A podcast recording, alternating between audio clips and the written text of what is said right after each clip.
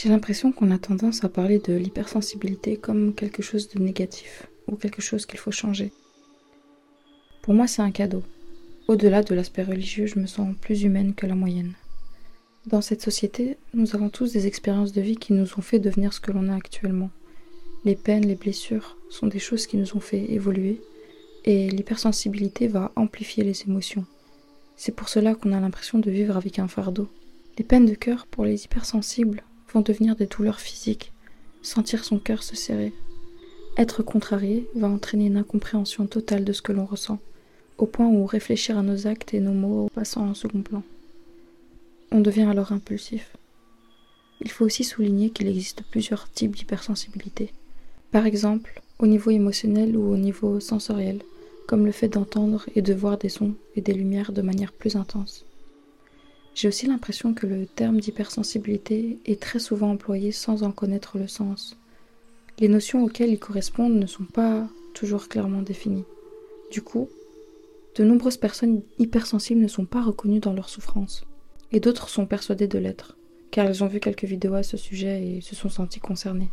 Sachez que l'hypersensibilité, comme d'autres phénomènes, sont diagnostiqués par des professionnels. Mais dans cet épisode, je ne veux pas parler de théorie, mais plutôt d'expérience personnelle. Avant, j'avais tendance à avoir honte de l'être. Honte de pleurer pour un rien, honte de prendre les choses à cœur. Maintenant, mes proches savent que c'est moi et que je suis comme ça.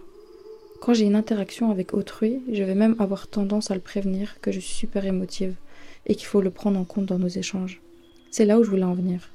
N'ayez pas peur de poser vos limites. Il est crucial que vous reconnaissiez votre importance, parce que la personne en face ne vous respectera pas si vous n'imposez pas vos limites. C'est ainsi qu'il faut réfléchir. Je suis comme ça, donc à l'avenir, si tu veux continuer à interagir avec moi, tu devras prendre en considération que je suis hypersensible.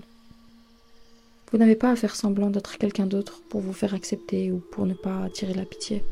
Et s'ils ne comprennent pas, c'est qu'ils ne devraient pas avoir cette opportunité d'échanger avec vous. Oui, je sais ce que c'est de sourire tout le temps en oubliant parfois même pourquoi on le fait, de parfois pleurer sans savoir pourquoi, juste parce qu'on en ressent le besoin de ne pas savoir à qui en parler par peur d'être jugé et ne pas être compris. Passer ces nuits blanches à réfléchir encore et encore sur la manière dont on a réagi sur des situations passées. Je sais qu'on ne se connaît pas, mais n'hésite pas, quand tu as un petit coup de mou, de m'envoyer un petit message. Je te répondrai avec le plus grand plaisir. Tu n'es pas seul. Aujourd'hui est peut-être ton moment pour t'aimer enfin. Ton cœur a besoin que tu l'aimes. C'est ainsi que je termine cet épisode. En vrai, L'hypersensibilité est tellement complexe et je pourrais dire tellement de choses là-dessus. Toute une vie en fait. Mais elle a aussi ses secrets.